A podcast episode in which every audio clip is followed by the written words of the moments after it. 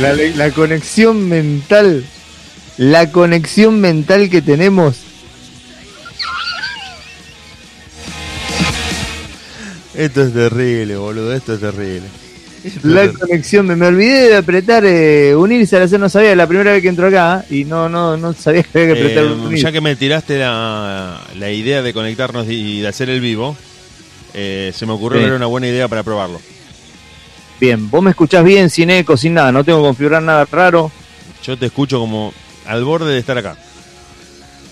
Qué zarpado, bro. Bueno, escúchame, no. Yo te digo una sola cosa, yo te digo una sola cosa.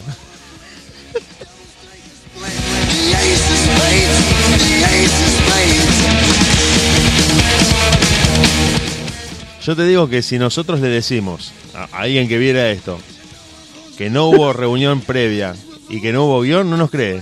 No nos creen, claro, No no, nos creen, no nos creen. creen, es muy demasiado. Claro, está-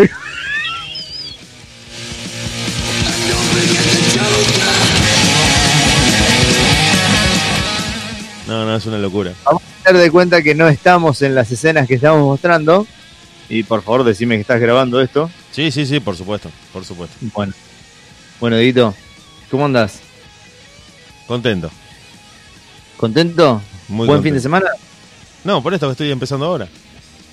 Ah, bueno, bueno, pero aparte de eso. No, sí, sí, eh, mira, eh, vos eh, la primera vez que te pasa algo traumático, te sorprendés y no sabés qué hacer. Cuando se transforma en una costumbre, lo naturalizás. Claro. Y esta frase así muy ambigua, muy amplia que te estoy tirando, vale para todo, lo, todo ámbito de la vida. Sea lo que te pase, que El sea. año pasado vos, vos dijiste, no, ¿cómo? ¿Cuarentena? ¿Encerrado en casa? ¿Qué hago? ¿Qué hago? ¿Qué hago? ¿Qué hago? Y hoy vos me decís, bueno, nos encerramos una semana, dale, ya sé todo lo que tengo que hacer. De manual. Sí, en lugar de, enojar, de enojarte, aplicás eh, Lo común. y más o menos pasás por los mismos lugares, no te, no te Claro. sorprende. Del 2019 al 2020, una cuarentena, cuando teníamos libertad total para movernos, como encerrado, ¿qué hago? ¿Qué hago? ¿Qué- ¿Me leo un libro? ¿Me hago un curso de algo? Y ahora vos me decís, es lo mismo del 2020, parte 2. Claro, pasa que, a ver, también la cuestión es. Era una novedad el año pasado. ¿Se Además, claro, El y el año pasado, esos iniciales 15 días parecían una aventura para, para leer un libro, para... hasta fue, tom- ey, pero hasta fue tomado como un recreo. Sí, sí, sí, sí, muchos decían que lindo no ir a laburar por 15 días y, y después, que sí, después- sí.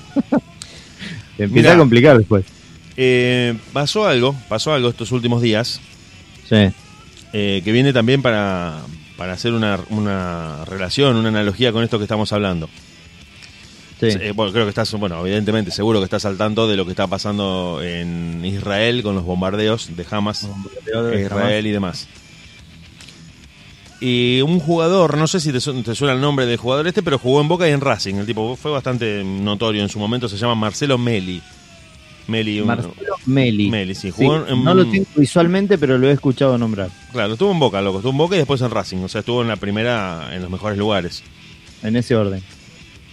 Sigue su carrera y se va a jugar a Israel. Mm. Te sigo. Salió en radio eh, hace muy poquito eh, y estuvo contando su experiencia. El tipo está jugando en Israel y de golpe escucha la sirena que a vos tanto escalofrío te da, pero la escuchó posta, no es que la escuchó en un audio o en una canción que empezaba. Estaba ahí en la espalda de él. Eh, la, la contó y contó la experiencia en la que él tiene que pasar todas las noches con su novia en un búnker. Apa. Sí, porque aparte es a cada rato. Hay, hay noches que son cada cinco minutos la sirena. Claro, al loco lo llamaron de una radio de acá, lo llamaron de, una- de un par de radios, lo llamaron todos en realidad. Sí. y estuvo contando y al loco le temblaba la pera, no, le temblaba la pera figuradamente, las palabras le salían temblorosas. Diego, yo te lo dije más de una vez y vos coincidís conmigo en esto. Nosotros creemos que tenemos problemas acá. No, no, pero yo soy un convencido de esto, Hernán, totalmente, totalmente. A ver, tenemos problemas. Todo el mundo tiene problemas no. y todos los países los tienen. No son Sí. tan graves como nosotros los dimensionamos. Exacto. Por ahí pasa. El loco dijo, eh, estaba tratando de salir del búnker, volvió a sonar la sirena y a, y a 100 kilómetros veía los cohetes. Claro. No, no, no, no. eh, posta que se te llena el culo de preguntas. Sí, es áspera. La, la cúpula de hierro, eh, ese armamento, entre comillas, que Israel generó para, para combatir el, el fuego aéreo enemigo, eh, no acierta a todo lo que, lo que llega. Con lo cual, eh, No, no, vuelve por supuesto. A generarse, a generarse el interrogante, ¿no? Pero te quiero decir que uno, yo creo que ni vos, ni yo, ni, ni ninguno de nosotros, eh, hay una frase que yo siempre la repito que dice, el que gusta de la guerra es porque nunca estuvo en ella. Claro, Que un jueguito de guerra, una película de guerra, claro, nunca la viviste. claro, juego en primera persona es una cosa. claro. Eso, sos el gordo tetón que está en la computadora y decís, uy, soy un francotirador. Pero No. estar, pensar solamente el hecho de que vos estás en tu casa y decís, loco, no sé si mañana me levanto vivo. Claro. Y mi familia. Eh, Diego, pero no te podés dormir, no es si te levantás vivo. No, No, no, te ah, podés bueno, el loco dijo eso, dijo que pasó toda la noche despierto. Claro, no, no, no O podés sea, pegar un ojo no podía conciliar el sueño, el loco compró y metió alimentos en el búnker. Porque el búnker Sí. es para... mm, solamente para el momento del bombardeo. Ah, no te alcanza por si se llega a derrumbar el edificio tras un bombardeo. Sí, sí, te- vos podés dormir ahí, si querés. Sí. Pero ¿cuánto tiempo? ¿Está preparado como para eh, hacer tus necesidades Bueno, fisiológicas? pero ahí eso te quería contar. En realidad está preparado. No tiene las comodidades que tiene una casa. Bueno, pero, no, no, está bien. pero, pero, mirá que, que bueno lo que contaba Meli, que los israelíes están tan acostumbrados a eso que se meten Sí. en el búnker, esperan media hora, una hora y salen. Tres horas y salen. El loco del cagazo que tenía se mudó al búnker. ¿Entendés? El Claro. loco se mudó al búnker, boludo. Se mudó el búnker, claro. Imagínate. Ellos eh, en Israel están acostumbrados a vivir de esa manera. Ahora, loco, ¿no? Vos sabés que una vez escuché, una vez, hace semana y media atrás, en el auge de este, de este inconveniente, de este conflicto armado, escuché un comentario que me dejó pensando. Dice, no piensen que Israel es la víctima en esta cuestión. Un pueblo que vive de esa manera es por algo. No, no, bueno, pero ¿vos querés que nos metamos en ese lugar? No, por eso, no, no, es delicado discutirlo al aire, puedo- delicado. No, no, Claro. igual si escuchan o no escuchan y si les molesta lo pueden manifestar tranquilamente. Tampoco es que nos vamos a estar eh, midiendo ¿A qué- todo el tiempo. Se dicen tantas cosas, Hernán, que, que uno opine Claro. desde la ignorancia tampoco es tan, tan grave. Claro, exacto. Me parece más grave, me parece mucho más grave que Tinelli le diga a Lizardo Ponce en cámara, adelante de millones de espectadores, sacate el barbijo. Claro. Me parece más grave eso porque tiene un impacto directo en la situación sanitaria del país. Lo está diciendo Tinelli. Con la llegada que tiene y con la responsabilidad que tiene, le dice: Sacate el barbijo que no veo una verga la cara que tenés. Y ya lo conoce Sí, Ponce. La bajada de línea de un número uno como Tinelli Es eh, terrible. muy- Es terrible. claro. Eh, Bueno, vamos, vamos, pará, pará. Toca- Tocamos tres temas en una oración.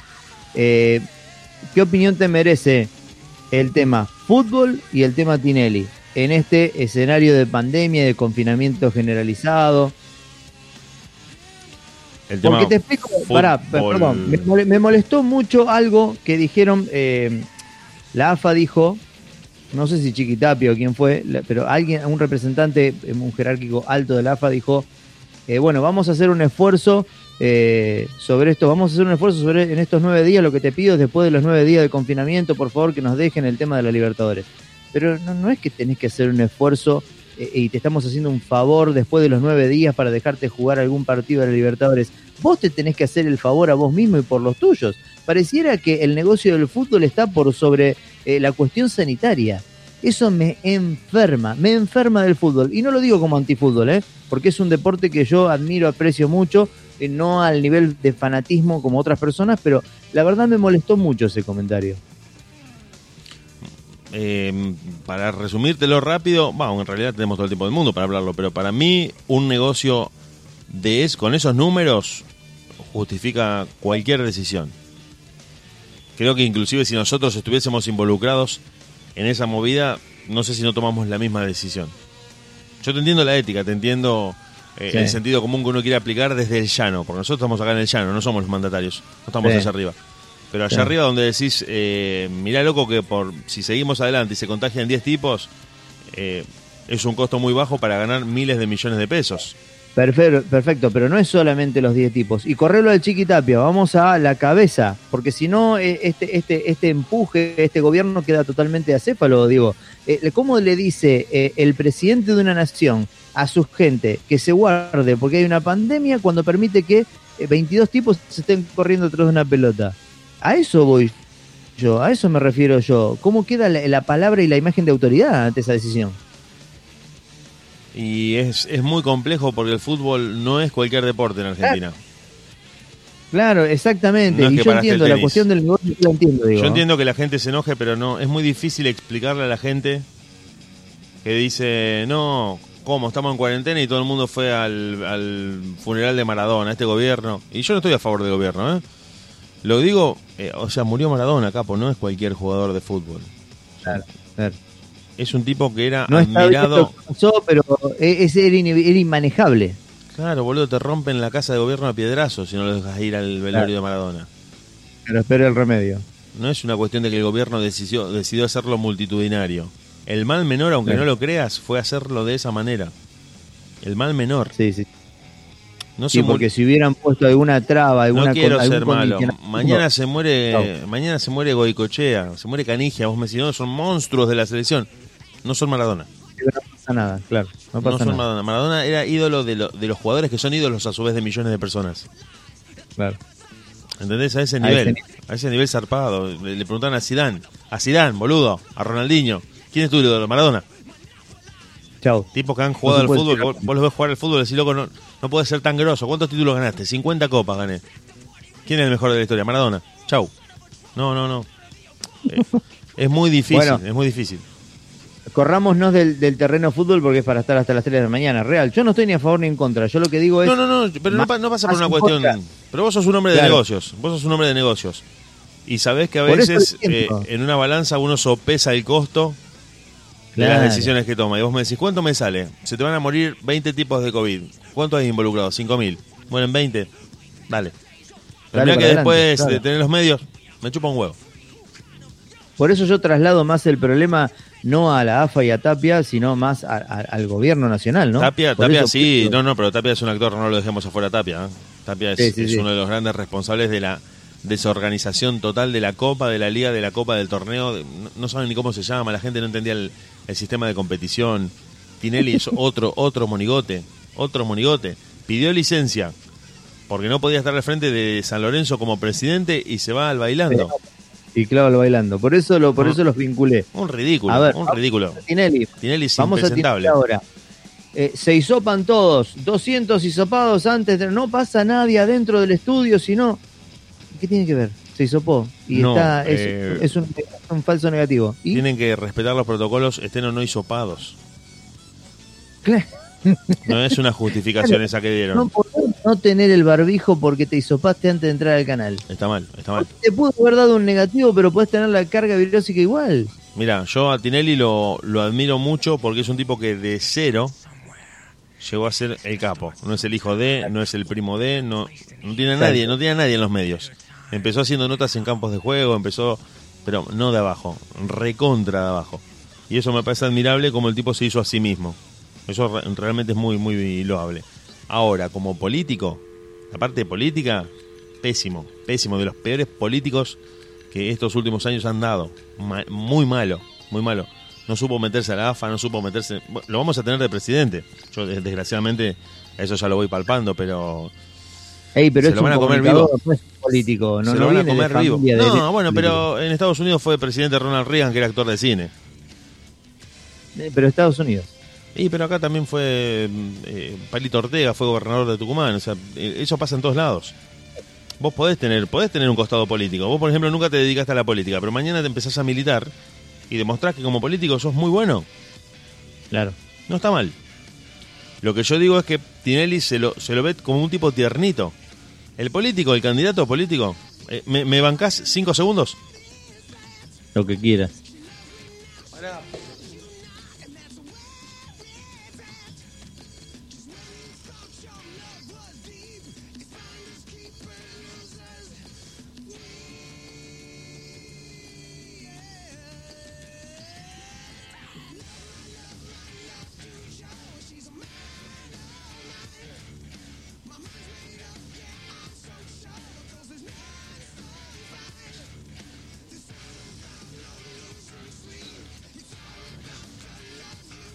Era, era el amigo. Uh, no, no, no, ya, ya estamos flipando. Ah, sí, sí. Es terrible, es terrible.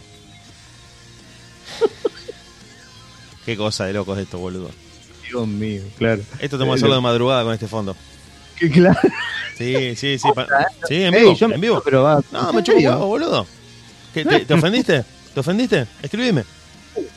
¿Te molesta? Escribime, claro. Claro, Te boludo. ofendiste, escribime.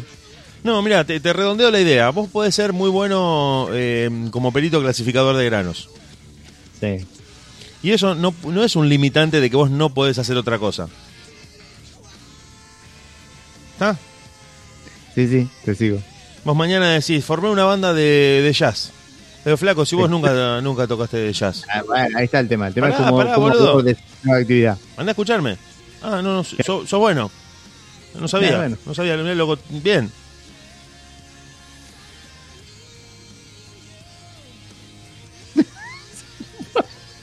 No, pu- no puedo verte hablando serio cuando tenés la imagen de un muñón saliendo de una cajeta, boludo. ¿no? Eh, eso por un lado, me parece que el yo, yo creo esto, el político que te gobierna, que te gobierne tiene que ser bien garca. Pero bien Ah. garca tiene que ser. Porque es un loco que sabe hacer tongas. Ya se demostró que los políticos correctos, éticos y derechos, se los comieron vivo. De la Rúa, Ilia, Alfonsín, se los comieron vivos. Vos sabés que a Tinelli me parece que a nivel personal lo peor que le pudo haber pa- pasado es eh, su intromisión en la política, porque el loco tenía la imagen de comunicador, buena gente, el tipo que te, te desconectaba de toda la mierda que te fumabas durante el día y demás, te hacía cagar de risa y con, con sus pros y contras, ¿no? De, de- de la situación, sus, No, sus no. detractores, Eso, sus eso, seguidores. los detractores me los paso por los huevos. Claro, Porque la cuestión del gusto subjetivo ya es totalmente irrelevante. ese es un terreno que no merece ser analizado. El loco es el uno. Claro, A mí no me gusta. Sí, no me importa, es el uno.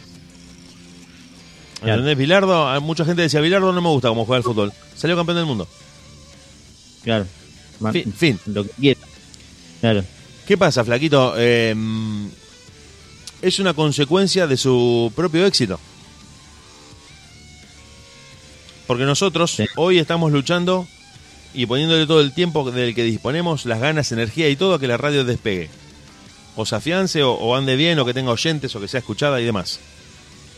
El día que lo logres, el día que te afiances, el día que prendas el streaming y decís, loco, me está reventando, tuve que poner tres minas que tienen el teléfono, armar un estudio porque esto no da para más, no puedo soportar todo lo que estoy haciendo, vas a buscar otro norte.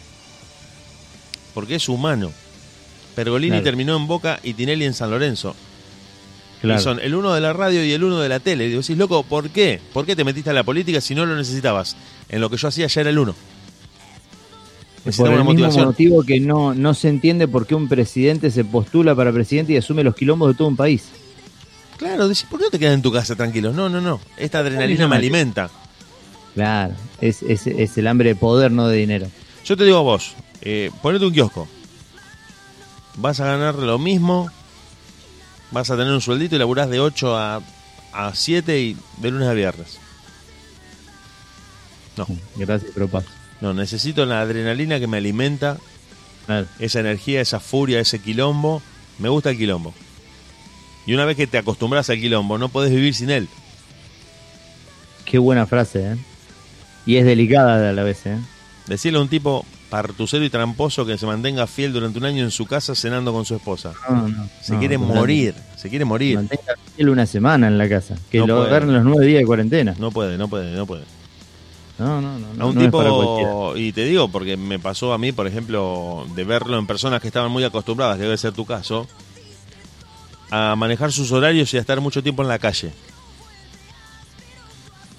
El lugar fijo, con un horario acotado, decís, loco, esto no, no, esto no es para mí. Esto no es para mí. Necesito estar 15 minutos acá, media hora allá. Pero porque es la lógica de tu laburo. Y hay gente que no aguanta la calle. ¿eh? Hay gente que dice, no, a mí dame un kiosquito por la ventana. Bueno, pero uno, eh, a ver, es la naturaleza humana desear lo que no tiene. Y me parece, a mí, te lo digo como experiencia personal, he tenido más de un trabajo y he tenido de todos los tipos de trabajo, habidos y por haber. he tenido trabajos de oficina en los cuales tengo que cumplir un horario de X, de tal a tal hora, de tal a tal día, y he tenido trabajos en donde hoy salgo y cuando llego es porque cumplí mi objetivo, mi meta. Y he tenido trabajos de ruta y he tenido trabajos de un domicilio fijo. Sí, sí, pero te quiero decir que. Eh, A ver. Estás en un lado y querés estar en otro, digo. Bueno, pero, pero yo digo que no siempre es así cuando encontrás lo que realmente te gusta y te rompe la cabeza. Porque ya que vos citás tu caso, Realmente. Pero ¿y yo, yo te, yo te cito el mío. Yo te cito el mío. Yo sé que yo quiero estar en una escuela. Bien, Y vos me decís, pero mira que hay una empresa que. No, si me puedo quedar en la escuela me quedo. Sé que ahí estoy bien, sé que ahí soy feliz, sé que ahí la paso joya. bien. Puedo, si, si querés, puedo querer crecer dentro del mismo palo. Pero sé que ese es mi ámbito. Entonces, digo, A ver, vam- vamos a la escuela. A ver, está bueno lo que tirás porque es, es analizable. Vamos a la escuela. Vos tenés cuatro reemplazos en cuatro establecimientos diferentes en Sí. localidades diferentes. ¿Te gusta la adrenalina de subirte un bondi o agarrar la camioneta o ir de una escuela a otra? ¿Te gusta eso? Porque Sí, me gusta. eh, vas a un lugar donde te sentís cómodo. Y después la otra opción es tenés una titularidad en una escuela a la vuelta de tu casa de 7 de la mañana a 4 de la tarde de lunes a viernes. no reniego de esto último que estás diciendo, pero me Bien. gusta, me gusta la vida de reemplazante. ¿Te gusta la vida de reemplazante? Hablando de adrenalina. Explicáselo a un tipo que no sabe la interna de la, del nivel educativo. Tenés que la- empezar siempre de cero, no te permite achancharte, siempre tenés que ser el mejor. Y el desafío constante de, de sorprender, agradar y domar a un contingente de 30 monos eh, es constante. Porque cuando Es vos... como si en un laburo normal te estuvieran renovando el contrato a tres meses siempre. Exacto, el docente que es titular a- inmediatamente titulariza esa chancha. Se Claro. transforma de Tarzán en una morsa. Vos decís, ¿cómo puede ser? ¿Cómo, cómo fue esto? El tipo pasa a ser una morsa. Pasa a ser una morsa porque vos decís, ya está, soy inechable, voy a morir acá. Y así, salvo que mate a alguien, no me va a pasar Claro. nada. En cambio, el reemplazante no sabe con qué se va a encontrar. Abre la puerta de una habitación oscura. Claro, tiene todo el tiempo, ma- maneja explosivos todo el tiempo. Mañana tenés que estar en tal escuela. No sabes si va a llover y no va a ir nadie. Si van a, a juntar dos cursos porque faltó el otro profesor y te meten 70 monos. Claro. Una vez llego a una escuela, te cuento, tengo mil historias de este tipo, pero no son tampoco muy locas, No, pero te las cuento. No, no, no importa, pero Me son toca experiencias. un reemplazo en una escuela que no era un EMPA, era una secundaria normal, pero tenía turno noche. Sí. Entonces me toca un reemplazo un miércoles, por ejemplo, un día de semana. La hora empezaba a las 10 de la noche. La hora empezaba a las 10. ¿No? Arrancaba de, de 10 a 11 y 20. Llego y me dicen, los chicos te están esperando en el Zoom. eh, En el salón de usos múltiples, eh, que era el salón de actos de la escuela. Sí, sí. Digo, qué raro, bueno, no debe haber salones. Llego, veo una cantidad de gente increíble, parecía una comisión de facultad. Tomo asistencia, me llevó como 10 minutos tomar asistencia porque eran 64. 64 monos. La llamo a la preceptora y le digo, mira, me parece que hay un error, acá hay 64 personas. No, no, me dice, ese es el curso. Dice, hoy faltaron 11, son 75. No. Imagínate que le di clase a 10 o a, o a 15 que me llegaron a escuchar y el resto estaba atrás de todo durmiendo, haciéndose tirar la claro. goma. Sí, sí, no estaban haciendo cualquier cosa. ¿Edades? Era un, un tercer año mm, un poco pasado, habrán tenido 16, 17 años. Siete, claro. Eh, no me jodieron, no me hicieron nada, pero olvídate de que te escucho un reemplazante por un, por un solo día, un miércoles a las 10 de la noche. No cuentes Claro. conmigo. No cuentes conmigo. No cuentes conmigo. Esther. Buenas noches, soy Diego Tesa. No olvídate. cuentes no, ni hablar, ni hablar. Ya sé que no va a estar. Claro, tuviste al, al, al, al 10, al 8, al 9, al 10% de la. Claro, de la- sí, justamente, la- justamente, seis o siete tipos y el resto en cualquiera. Muy Qué locura. respetuosos, muy... No rompieron nada, no me volvieron loco, no me hicieron nada, pero no hicieron... Eran zombies, estaban ahí. No es fácil captar la atención de un adolescente en lo que No, secundaria no, refiere. nada, para nada. ¿Tenés alguna estrategia armada? La primera, la primera es ser auténtico. Claro. No le demuestres que te lo querés ganar onda, soy tu amigo, soy como vos. No, no, yo tengo 500 años. Claro. Eso lo dejo bien claro. Digo, Yo soy un viejo de la vieja época, soy un tipo grande, no soy un, un adolescente más. Claro. No me gusta la música que escuchan ustedes, no, no, no. No es que me digo, no, escucho al Duki. No, no. No, porque no es verdad. Claro, no, no lo podés sostener. Y el pibe joven, como lo has sido vos adolescente y como lo he sido yo adolescente en su momento, tenés un filtro de lectura para el carete y para el auténtico que es inmediato y perfecto, no falla. Sí, no son boludos los pibes. Si saben que los estás boludeando, te vuelven loco. Sí, sí, Te vuelven sí. loco. En cambio, si vos de entrada sos auténtico, no te va a ir mal. Eso es un tip que El, yo te- el- el- el problema en, en es tu para la vida igual, es para la vida ese tip. y es para- aplica para la vida, claro. El no. problema en tu situación en particular es que si encontrás a un sector, a una masa reducida en ese grupo que escucha alguna banda de trash o death metal o algo de eso y que suele jugar eh, juegos eh, en primera persona, de guerra o... Y se, le, se complica el vínculo, se complica para bien, digo. No, eh, ¿sabés qué pasa con eso? Tiene que ver también con que como yo tengo muchos intereses, muchísimos, y además de las cosas estas de... de En alguno coincidís. Claro, me gusta el fútbol, me gusta la compu, me gusta la música, me gusta de todo, me gusta el rock, el hard rock, el heavy Claro, metal. claro. Eh, entonces, por algún lado, podés establecer un canal. Claro. Porque el pibe de secundaria está acostumbrado a la reemplazante, que es una mina que ya entra gritando. No te dijo buen día y ya te dice, ¡cállate la boca! Pero si no, no sabes cómo me llamo. Pará. O sea, hola. ¿Entendés? La docente, ¿la docente tiene menos sexo que cualquier otra mujer en casa? Eh, no, no, no conozco cada caso en particular. Por- Bueno, por- una generalidad. Porque digo, la docente por ahí traslada su forma de, de- de atacar eh, su día a nivel laboral, lo traslada a la casa. Entonces el marido no, quiere no, no, ser eh, dirigido. Es exactamente al revés. Es exactamente al revés. La mujer que es un sargento en su casa lo traslada a su profesión docente. Ah, ah, ah, ah, ah. O sea que el marido de las docentes generalmente es un sodomizado. El marido come cinturonga. Hay algo que la mujer ama, que la mujer, pero ama más que a una poronga senegalesa, que es Control. el control. Claro. Es saber en todo momento qué se está haciendo y que todo se mueva al ritmo de su voluntad. Exacto. Quiere saber todo. Y el tipo, y además porque a la mujer le gusta ser sargento. Le encanta ser sargento a la mina. Lo es de su marido, lo es de sus hijos.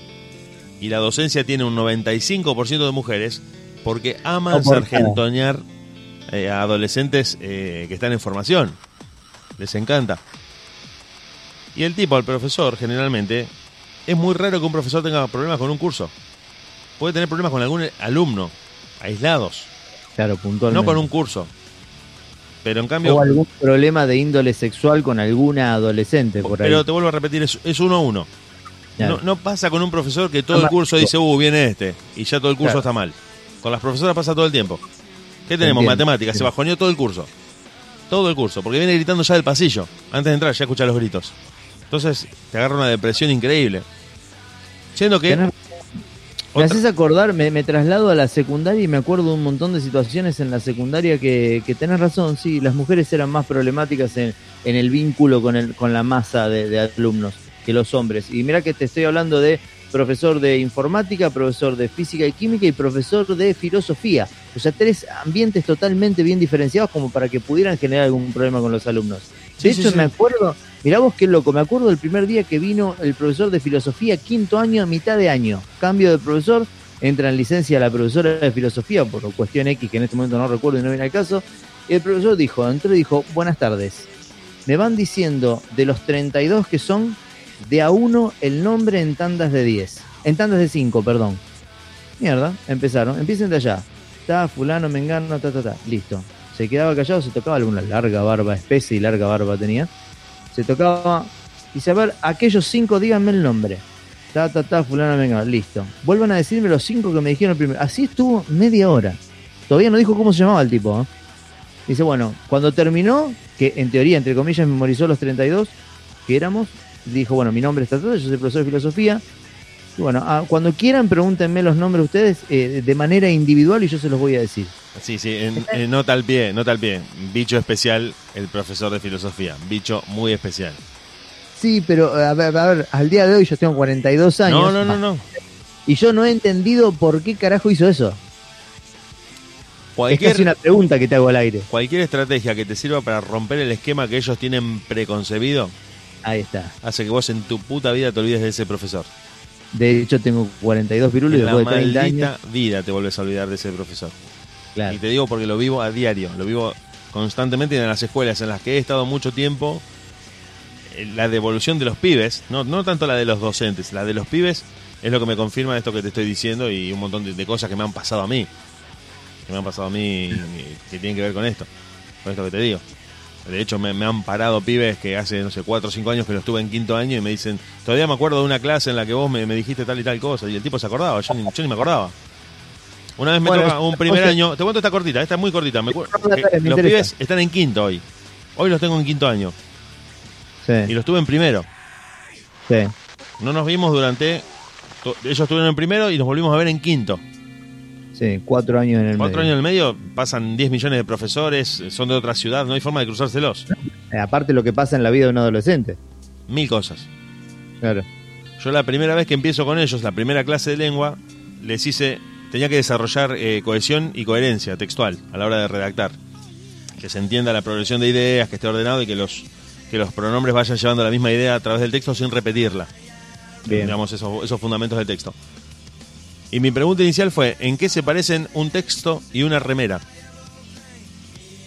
Y se Estu- quedaron todos estuvieron mirando. 80 minutos destrozándose el cráneo. Pero con ataques me gritaban, decime qué es, no, no, no, una remera, dibujaban remeras, se levantaban en el pizarrón, ponían texto, remera, remera, buscaban en el diccionario qué significaba. Hasta que, bueno, les terminé contando que el texto y la remera son exactamente lo mismo, porque por eso a la remera se la, remera es un producto del gremio textil, lo que está entrelazado y forma una unidad. A partir de ahí los conductores, como son las costuras de la remera, lo son los de las palabras. Pero esa clase fue algo que les quedó grabado que al día de hoy, en quinto año, me los volví a encontrar y me dicen, todavía nos acordamos del texto y la remera. El texto y la remera. Eh, Entonces, ese, ese machetazo en la cabeza es lo que a los pibes los pone a decir, pará, esto es distinto. Porque. ¿cuál es el manual? Hola, ¿qué tal? Soy el profesor que voy a reemplazar a la profesora. Copio, copio, copio, copio, borro, copio, copio, copio, borro. Esto lo tomo la semana que viene. Fin, me voy. Claro, pasa que con la técnica tuya o la del profesor de filosofía que yo tuve en la secundaria, vos eh, clavás el machete en la nuca y a vos te sirve para todo el viaje eso. Porque a los pibes los te- tenés atentos todo el viaje. Porque hay una ABC. Hay una ABC que siempre se pierde de vista en la docencia a cualquier nivel. No, no solamente en la secundaria, a cualquier nivel. Primero se establece el vínculo. Después te enseño. Claro. Yo si no me vinculo con vos, vos no, no, pero no vas a aprender una bosta. Y a mí y a muchos, a muchísimos profesores, les han dicho, esta materia yo la detestaba, la estudié por vos. A mí me lo dijeron mil veces y a un montón de profesores. Qué groso que es que te digan. Yo el eso, Martín ¿no? Fierro lo odio, odio el Martín Fierro, lo leí por vos. Lo leí porque vos dabas lengua.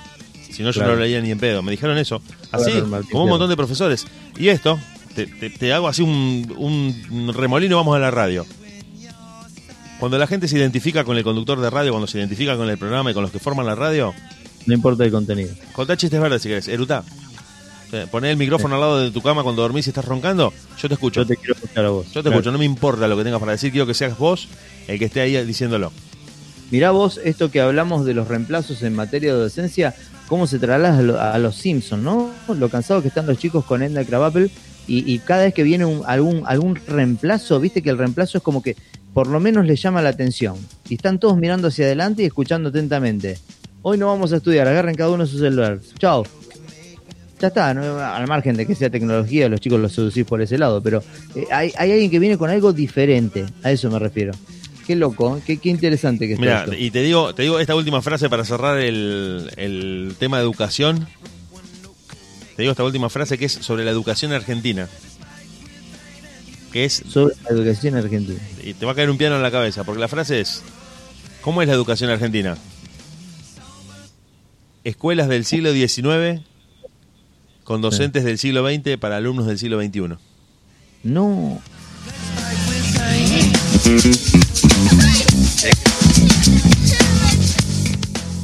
Fin. me dio escalofríos. El desfasaje es total. El desfasaje es total. La escuela tiene un paradigma del pasado con docentes del presente para pibes del futuro. Qué mal armado que está todo. ¿no? No, no, no. No está muy bien armado.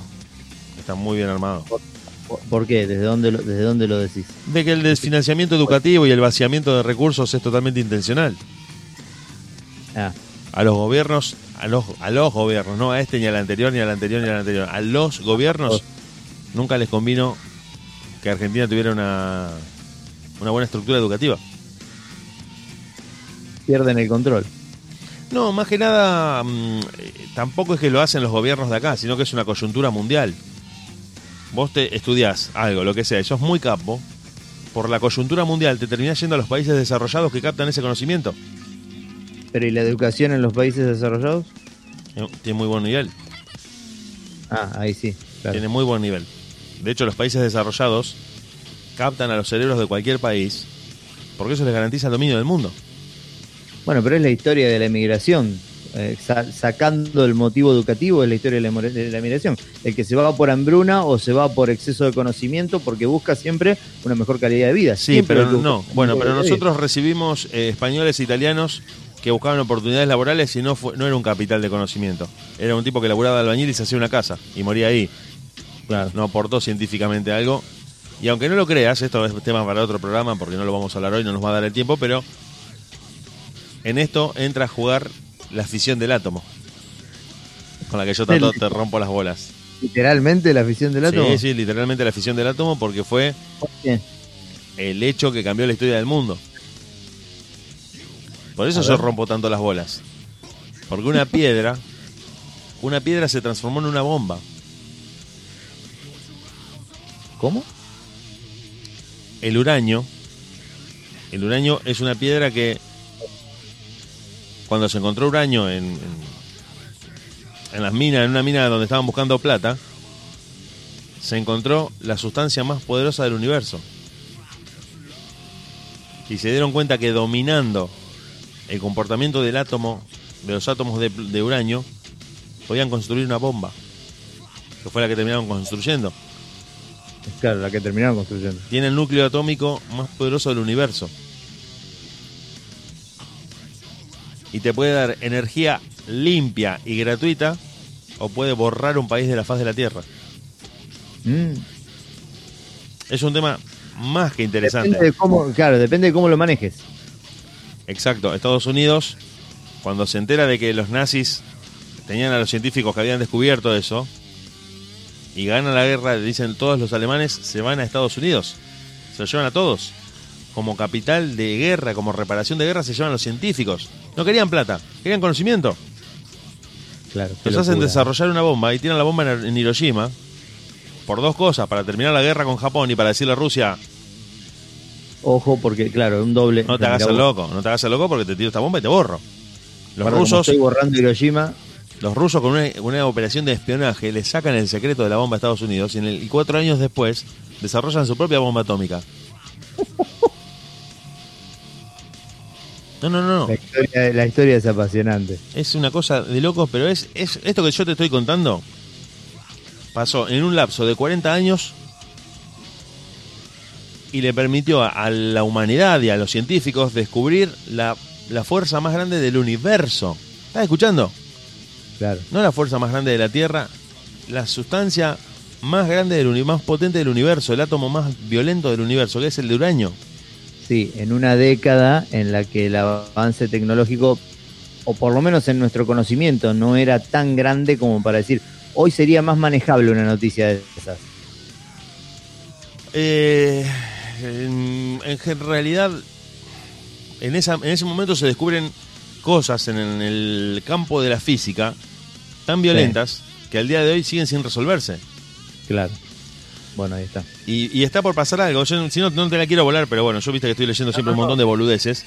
Bola. Se viene la Internet cuántica. Internet cuántica. Eh, te, te lo voy a explicar muy, muy rápidamente. ¿Cómo? Estás todo el día leyendo. Algún que otro libro he leído. Algún, algún que otro libro. Eh, ¿Qué es Internet cuántica? Vendémela como si yo fuera Justamente. padre de familia en mi casa, plena cuarentena. ¿Por qué tendría que comprar la Internet cuántica? Por eso, por eso y por eso y por eso siempre me voy a morir siendo docente. Porque no hay A nada ver. más monstruoso que poder traer un conocimiento abstracto y, y oscuro al fácil entendimiento de una persona no especializada. Eso es lo Qué mejor. bueno. Eso es lo mejor. No, no, no la hay. transformación de la información. Claro. El procesamiento, la física cuántica descubre que el átomo no es la, la parte más pequeña de materia que existe en el universo. Que se puede subdividir. Que el átomo está compuesto por neutrones y protones. Bien. La física cuántica sigue investigando y se da cuenta de que aún así los protones y neutrones no son la parte más chica de materia. Mm, Y se dan cuenta de que por la frecuencia de onda, según la velocidad de la luz, bueno, un montón de cálculos, se dan cuenta de que lo más pequeño que existe son las partículas elementales. Y que como no se pueden observar, pueden estar en, en cualquier lugar al mismo tiempo. Esto es demoledor, es un concepto revolucionario para la historia de la ciencia y del conocimiento. Pero aparte hay que, te- hay que estar preparado mentalmente para manejarlo, ese, ese concepto. Bueno, no sé si conoces el experimento del gato de Schrödinger, No. que meten un gato en una caja y dicen, bueno, hay un 50% de posibilidades de que abriendo la caja el gato esté muerto o vivo. Mientras no abrimos la caja, el gato está muerto y vivo al mismo tiempo. No te lo puedo creer. Es un concepto filosófico, físico terrible, terrible. La cuestión es la siguiente. El Internet actual es un Internet binario que se maneja por procesamientos de dos tipos de términos que son el 1 y el 0, y esto vos lo sabés. Sí. El tema es que puede procesar o un 0 o un 1 por cada vez. Sí. La Internet cuántica, al trabajar con partículas, al nivel de la partícula, o por lo menos inspirado en ese modelo, va a procesar datos en simultáneo a esa velocidad. A velocidades de procesamiento increíblemente grandes, permitiendo una- un tráfico de datos que hoy es inimaginable. Permitiendo que vos, por decirte un ejemplo muy, muy burdo, descargues un juego de 50 GB con un doble clic. Una locura. por decirte un ejemplo muy... Imagínate lo que puede ser para el envío de imágenes, para las No comunicaciones. puedo- sí, sí, pero no puedo dejar de, de pensar eh, lo mal aplicado que puede llegar a ser la Internet cuántica para la guerra. Malas noticias. Claro, por eso, toda cosa extremadamente beneficiosa para la humanidad tiene su lado monstruoso, siempre. Ja- lo eh, sabemos, vos lo sabes más que yo. Los palestinos fueron bombardeados por una flota de aviones israelíes. Sí, Intentaron derribarlos sí. y no pudieron. Motivo, Querían, ca- querían capturar a los pilotos. no había piloto. Los aviones no estaban tripulados, eran drones. Y se habían Pero- anticipado con el cálculo al comportamiento de la defensa antiaérea y se habían escapado del radio de disparo de las defensas antiaéreas de los terroristas de Hamas. O sea, es un concepto cuántico en sí, terrible. No, es que el tema es que el lunes, un lunes cualquiera de tu vida, vos el viernes te, te comes un asado, te tomás una cerveza, miras un poco de tele y te vas a dormir.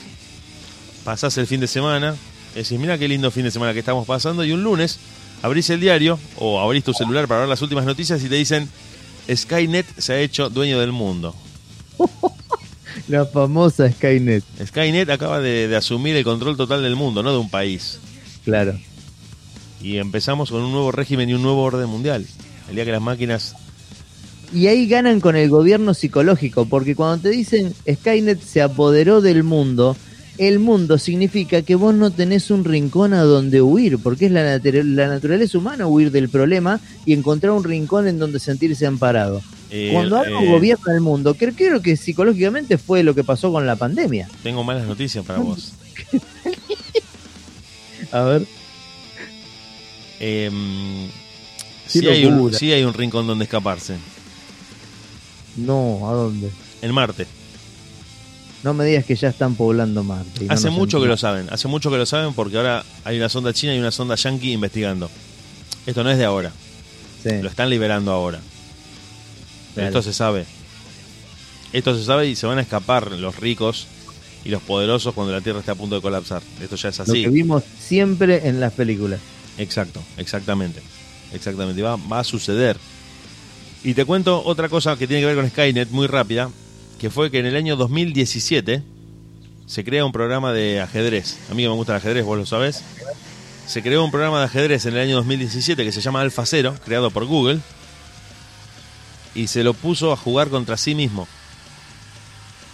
Mm, me da escalofríos lo que acabas de decir. Sí. Y todavía no lo terminaste. Lo programaron para jugar contra sí mismo todo el tiempo.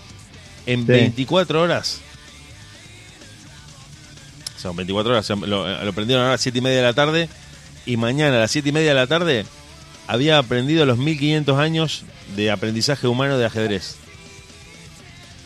Está jodido. Y había lo- logrado un nivel sobrehumano en el cual, jugando contra varios maestros internacionales, los derrotaba en menos de 20 movimientos. O sea, siempre está la palabra anticipación. ¿En el ajedrez o, o en qué? No, en, en lo que en lo que vos me estás diciendo.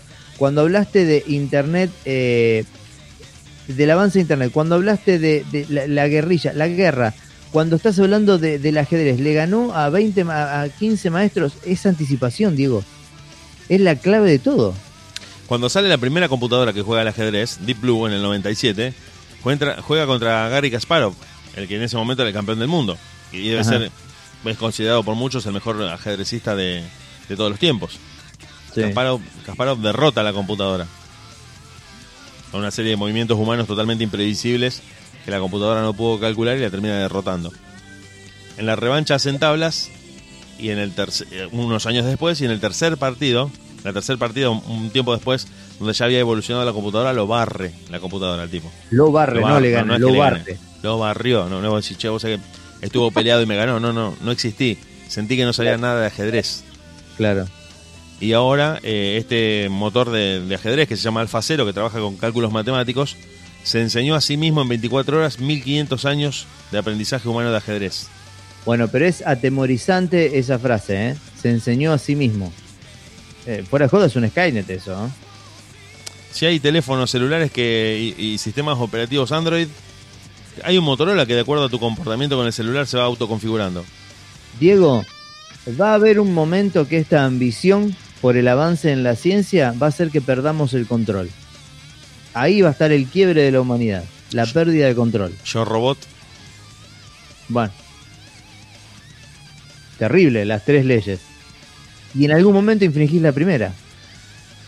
salvo, salvo. Yo digo, lo- lo- mi única esperanza es que Sarah Connor se cape, se cape de loquero y, Claro, y solucione todo. de lo, y venga así, y, y venga el Vuelvo- T-1000. hago un- perdón, hago un paréntesis con el ajedrez. Vos sabés que yo no soy muy adicto a, a las películas y las series, pero últimamente estuve viendo Gambito da Gama. Gambito de dama. Gambito da Dama. Tengo, tengo Netflix, ¿Tenés Netflix? sí, Es gratis. una excelente noticia esa. Sí. ¿Por qué, siendo que no me gusta el ajedrez, me decís, "Sí, pero la trama, porque no deja de ser una serie, perfecto, no, no, pero tiene que haber, algo, porque hay mucho ajedrez en la serie. ¿Por qué, siendo que no me gusta el ajedrez, me atrapó tanto esa serie? ¿Vos la viste? Yo la vi, pero no aguanté más de 10 segundos. Claro, yo me imaginé.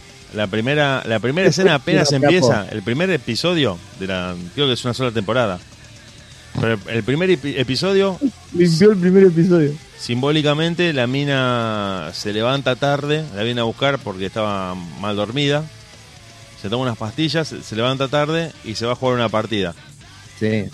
Llega entimbrada y es gambangueada simbólicamente por todas las fotos de los periodistas que le, la eyaculan encima cuando ella está entrando, vulnerable y entimbrada, ante un montón de periodistas que sacándole fotos al mismo tiempo la eyaculan y la, bañan en leche. Sí, una leche metafórica, ¿no? Claro. No, no, en serio. Pero escúchame, no, No. es el, el primer capítulo ese. Sí, sí, en el primero es. Pero sí ella es chiquitita en el primer capítulo. No, pero eso, eso lo muestran y después se empieza a recordar todo lo que le, cómo llegó hasta ahí. Ah, bien, bien, bien, bien. Se bien, sienta a jugar Yo- contra un supermaestro y, y de ahí va para atrás en el tiempo. Bien. ¿Por qué la serie atrapó a todo el mundo? Porque está basada en la historia de un loco. Le pusieron una mina para ser políticamente correctos, pero es la historia de un loco. ¿Eso te perdió a vos? Claro. A mí, a mí lo que me indignó fue que habiendo tantas mujeres valiosas para la historia del ajedrez, sobre las cuales se podría haber hecho una historia mucho más feminista, ahora que son todos feministas, Sí. Hicieron la historia de Bobby Fischer, que es un loco, versión minita. Entonces, hasta a las feministas le tomaron el pelo. Muchas feministas dicen, no, la historia de esta mina, un- una guerrera, me identifico. No, pelotuda, es la historia de Bobby Fischer. O sea, podríamos nombrar un montón de minas que, que tuvieron un papel destacado en el ajedrez. Y eso sí hubiese sido feminista porque las reivindicabas. No, no, en lugar de Bobby Fischer le pusiste una minita. Le pusiste una mina que se llama Beth Harmon. No, capo. No va. No, duda, claro. Está presentando Saturday Night Live ahora. cinco o seis episodios, me parece que la llamaron para presentar. Ah, sí, sí, sí. La mina es argentina. Sí, sí, sí. Sí, habló al final, eh, la, la presentación que hizo ahora, habló re castellano, re argentino. Sí, sí, la historia de, de Gambito de Dama es la historia de Bobby Fischer. Y como yo ya conozco la historia verdadera, no, no, me, no me parecía que iba a haber algo nuevo. Ahí acabas de responder lo que yo te pregunté. ¿Por qué me atrapó a mí? Porque yo no conocía la historia de Bobby Fischer, sino también me No, hubiera dado. eh. Ver, ver que había una mina en vez de un loco, me hubiera dicho, no, para, es una burla. Claro, me hubiera espantado. Además, eh, no, no quiero. Si querés, nos seguimos mintiendo. Si querés, nos seguimos mintiendo y, y le damos para adelante. Pero las mujeres no juegan al ajedrez. claro. O sea, es mentira, no juegan al ajedrez. claro, te, no te juegan una partida. Puede haber una mina cada 10.000 jugadores. El ajedrez es un juego de hombres. Y segundo, porque la historia de Bobby Fischer, la verdadera en sí, es lo más loco que existe. Los, los jugadores de ajedrez, los capos, son todos tarados de la cabeza. Son todos enfermos, claro. No son locos normales. Son, son locos que están fritos. Pero fritos en el peor sentido. Lo que pasa es que son muy, muy buenos en el tablero. Y la historia de los jugadores, la historia de los jugadores de ajedrez, de, cu- de 4 o 5 que te podría nombrar, es increíble. Pasa que la de Bobby Fischer es muy rockstar. La de Bobby Fischer es muy rockstar. La de Bobby Fischer es muy rockstar. Es muy rockstar. ¿Por qué? Porque el ¿Por el ajedrez... ajedrez en sí o por lo que él arrastraba previamente? Por todo, por todo, por todo. Porque el ajedrez es un juego que se puede jugar inclusive sin las piezas y sin el tablero. Cantando y Sin las memorizando las piezas. jugadas. Sin las piezas y sin el tablero. Es el deporte más mental que existe. Yo te digo a vos E4 y vos ya sabés dónde puse el peón. Porque el peón no se nombra. Entonces dice E4, caballo F3, caballo F6. Y ya estás visualizando, si tenés un entrenamiento visual del ajedrez, sin que Claro. tengamos el tablero acá, ya podemos jugar. Hablándonos. Yo te, digo, E- yo te digo E4 y vos me decís E5 y ya hicimos la apertura de- del juego de peones. No, no, no. Locura. Es muy zarpado. ¿Qué pasa? Es un juego que es, al ser mental y al ser eh, sus piezas para poder jugar eh, extremadamente barato, fue adoptado rápidamente por la Unión Soviética. Porque podía hacer que todo el mundo lo jugara. Y como es un juego que tiene mucha matemática y mucho análisis, también fue usado por el gobierno para demostrar que eran superiores intelectualmente en plena Guerra Fría. Y se ganan todos los campeonatos los tipos. Tuvieron 48 años, eh, 24 años ganando campeonatos. Desde el 48, que termina la guerra, hasta el 72, los campeones siempre eran soviéticos. Iban los de Occidente y los barrían, no es que perdían. Claro. No es que vos decís, mal, eh, estuve peleado ahí contra Spassky, estuve peleado contra Botvinnik. No, no, no, te barrió del tablero. Arrasó. Ah, ¿eh? Botvinnik, Spassky, Aliojin, los barrían, iban a las Olimpiadas y los, los rusos ganaban el oro. Y cada maestro, cada maestro que se retiraba pasaba a ser parte del equipo de jugador nuevo. Entonces tenían el análisis, la experiencia, era una cosa, un, un séquito de, de jugadores que te barrían del tablero, era humillante. Claro. Bobby Fischer crece en Brooklyn, se, se interesa por el ajedrez él solo, era hijo de una mina que no jugaba al ajedrez. La mina le dice, mira, eh, este señor que me viene a visitar todo- todos los días, eh, no es tu papá. Me desgarra el ojete de lunes a viernes, pero no es tu papá. Tu verdadero papá es otra persona. El tipo queda traumado, dice, ¿cómo me mentiste durante tantos años? Una, una historia de mierda claro. desarrolla una obsesión total porque dice, en mi mundo desordenado lo único que tiene orden es el ajedrez. Y empieza a jugar el tipo, empieza a jugar y empieza a jugar. A los 14 años sale campeón de Estados Unidos, nacional. Barre a los mejores, barre a los mejores. Juega el torneo de candidatos porque vos tenés que ganar una especie de campeonato para jugar la final del mundo. Es muy difícil llegar. Mirá vos. Se enfrenta contra todos los rusos, contra los mejores de Occidente y los barría del tablero, les ganaba 6 a 0. Vamos al mejor de 6, 6 a 0. Vamos al mejor de 4, 4 a 0. La gente decía, loco, se dejaron ganar. No, no, los barrió. Llega a jugar contra este, el, campeón, el defensor en un ruso, y él era de Estados Unidos, en plena Guerra Fría, año 72. No. Claro, lo peor que podría haber pasado. Entonces le dicen, no, no, vamos a jugar a Rusia. Olvídate. Olvídate que vamos a ir a jugar a Rusia. Bueno, vengan ustedes a Estados Unidos. ¿Estás loco vos?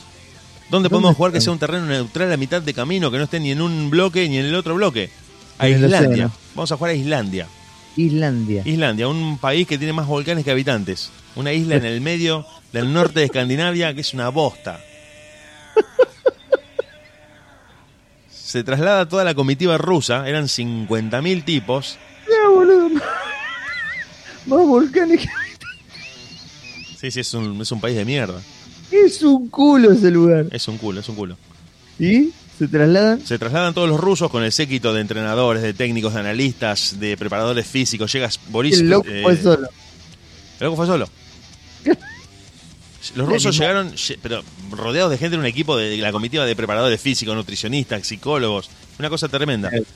Bobby Fischer, el, se, se pone en juego la- la- el campeonato del mundo. Bobby Fischer no va. El tipo no se toma el avión y se queda en Estados Unidos y dice, no, no voy. Le dicen, pero loco, está por jugar por el campeonato del mundo, está, está en juego todo. No, no, no voy, dice. Lo llama, falta el loco al primer día, pierde la partida, porque no se Sí. presentó. Claro. La segunda lo estaban esperando. Por una orden del primer ministro de Islandia, le ponen todos los semáforos en verde desde el aeropuerto hasta donde se jugaba el campeonato. Todos los semáforos en verde custodiados por la policía para que el loco llegara a tiempo. El tipo no iba. Lo llama el secretario del presidente, Henry ¿Y por qué Kissinger. no iba? Escuchá. Ah. Lo llama el secretario del presidente, eh, Henry Kissinger, el tipo más importante de la Guerra Fría. Sí. Y le dice, señor Bobby Fischer, usted tiene que jugar por... Esto es una cuestión de guerra, usted tiene que ser el tipo eh, que defienda a la nación. Lo convence. El loco dice, voy si doblan el premio. No. Dice, pero ya pusieron eh, 25 mil dólares en juego. ¿no? Eh, Es una guasada para la época para un campeonato de ajedrez. Si no hay 50 no voy. Aparece un millonario británico y dice, yo pongo los 25 que faltan, pero jueguen por favor porque me voy a morir. Claro. El loco llega, llega tarde, juega mal y pierde. No. A ese nivel, era al mejor de. al primero que sumara 12 puntos. A ese nivel, estando 2 a 0 abajo, es prácticamente imposible ganar. Porque hace muchas veces tablas y el que gana, gana siempre por medio punto. Claro. Los campeonatos siempre se han decidido por medio punto. El tipo estaba 2 a 0 abajo. Una locura. Los rusos estaban enloquecidos. Los rusos estaban enloquecidos porque decían, pero ¿cómo? ya está, ganamos. La, tercera, 50 lucas, está, la claro. tercera era un trámite, vas, lo barres y nos, nos volvemos a Rusia otra vez campeones. Más allá de la guita era una cuestión Era una cuestión en la que estaba involucrado un montón de co- cosas políticas. de bandera, claro, de bandera era el Justamente. tema. Bobby Fischer aparece en la tercera partida y empieza a ganar, pero jugando un ajedrez. Te digo porque yo miro mucho ajedrez y estoy un poco empapado del estilo de juego, como cuando miras tenis o fútbol, te das cuenta quién es malo y quién juega. Y empieza a jugar como si vos hubieses peloteado conmigo y al otro día aparece Nadal. Claro. decís, no la ve. Como Claro, si no yo le había ganado fácil a este. No la ve. En la sexta partida, que es la más famosa de todas, introduce novedades teóricas que nadie había visto hasta ese momento en un tablero de ajedrez. Y el ruso termina abandonando por teléfono. Lo había, Ah, do- lo había doblegado psicológicamente. Se dejó perder las dos veces, las dos primeras, a propósito para que los tipos abusaran de su confianza. Claro. Entonces el ruso se relajó. Bobby Fischer lo vio temeroso y le ganó. Decime que hay una película al respecto. Sí, sí, hay un par de películas. Hay un par de películas hechas a- a- al respecto. El loco gana el campeonato a los 29 años. Bobby Fischer en Estados Unidos lo recibieron como. No, no. Peor que un astronauta. Peor Claro, que un astronauta. es que ganó- le ganó la guerra a Rusia. Se pasó tres años. Porque el campeonato de ajedrez hace cada tres años. Campeonato mundial. O sea, él tenía que defender el título en el 75. Se pasó tres años girando por Estados Unidos. Lo llevaban por todo el país. Dando charlas. Bueno, obviamente que quedó rengo. Claro, lo O sea, que se cogió. No, no dejó nada vivo. Claro. El tipo eh, fue condecorado, lo recibió el presidente en la Casa Blanca, lo, lo tenían como un héroe nacional. Cuando Sí. se tiene que presentar a defender el título, desaparece. Desaparece. Desaparece y no se lo vio más. Cuando tenía que defender el título. Lo perdió por no presentarse a defenderlo y bueno, te, te resumo así a toda velocidad su historia. Eh, festejó el atentado a las Torres Gemelas, se puso en contra de su propio país, fue detenido, fue asilado políticamente en Islandia y murió a los 64 años transformado en un indigente. Pero pará, pará, ¿por qué defendió el atentado a las Torres Gemelas? Porque el tipo empezó a, Este juego, perdón. a teorizar sobre un montón de cuestiones eh, siniestras del gobierno de Estados Unidos para con el mundo. Bueno, no me parece muy descabellado. No, no, bueno, pero había que silenciarlo. Le le habían hecho un test de, mm, de coeficiente intelectual y le había dado el mismo número que Einstein. No, me jodés. Y otra cosa más, una pequeña. Te puedo contar de Fischer, te puedo contar un montón de cosas, pero te cuento esto rápido. Eso fue en el 72, ese campeonato. Y en el 92, 20 años después, se organiza un nuevo match de revancha amistoso contra el mismo tipo, contra el mismo ruso con el que había jugado. Lo hacen en Yugoslavia. Mm. Yugoslavia en ese momento estaba en guerra. Se estaba desintegrando. Se estaba desintegrando en Serbia, en Croacia, en Montenegro, en Macedonia. Los corresponsales de guerra dejaron de cubrir la guerra para ir a cubrir la partida entre Fischer y Spassky. Me jodés. No, no, no. Yo- es increíble. Pero tenés, tenés eh, de ese par de películas que vos decís que hay dando vueltas de Bobby Fischer, ¿tenés alguna para recomendar? La que se hizo, hay una que se llama Sacrificio de Peón y está, pasa que el de Bobby Fischer hace el loco que hizo del hombre araña y es un imbécil. Bueno, pero la película en sí está eh, eh, es mejor la narración que, que Gambito de Gama, que Gambito de Gama, de Dama, No, no, para mí no. Para mí no. ¿no? Yo me quedo con los artículos que cuentan las cosas tal cual pasaron. Ah, bien. O algún documental, si querés. Los documentales. Eh, es realmente apasionante. Realmente apasionante. Más allá de que uno juegue o no juegue al ajedrez, Sí, sí, sí, la cómo el loco psicológicamente derrota a un país en soledad. El loco completamente solo. No, no, es, es demoledor. En soledad, claro. De hecho, Gambito de Dama es la serie más vista de la historia de Netflix. Mirá vos. Mira que tiene series Netflix. Ves que la gente no entiende nada, consume cualquier cosa. Eh, no, no es que consume cualquier cosa, es un tema universal del débil contra los fuertes. David y Goliat es el mito universal de- del debilucho que, que inmediatamente genera la empatía. Vos Claro. ves a Homero batallando contra Burns y te pones al lado de Homero, es, es natural. Claro, Nunca vas a querer ganar Burns. claro. Cuando, cuando Homero se enfrenta a los isótopos de Springfield que se querían mudar a Albuquerque, todo el mundo estaba al lado de Homero. Nadie decía que le pisen la cabeza. Claro. O sea, es así. Dieguito, me tengo que ir. Un placer como siempre. Nos vamos entonces, nos vamos, nos vamos, nos vamos, nos fuimos, nos volvemos a encontrar como siempre, en cualquier momento, al aire acá en la radio.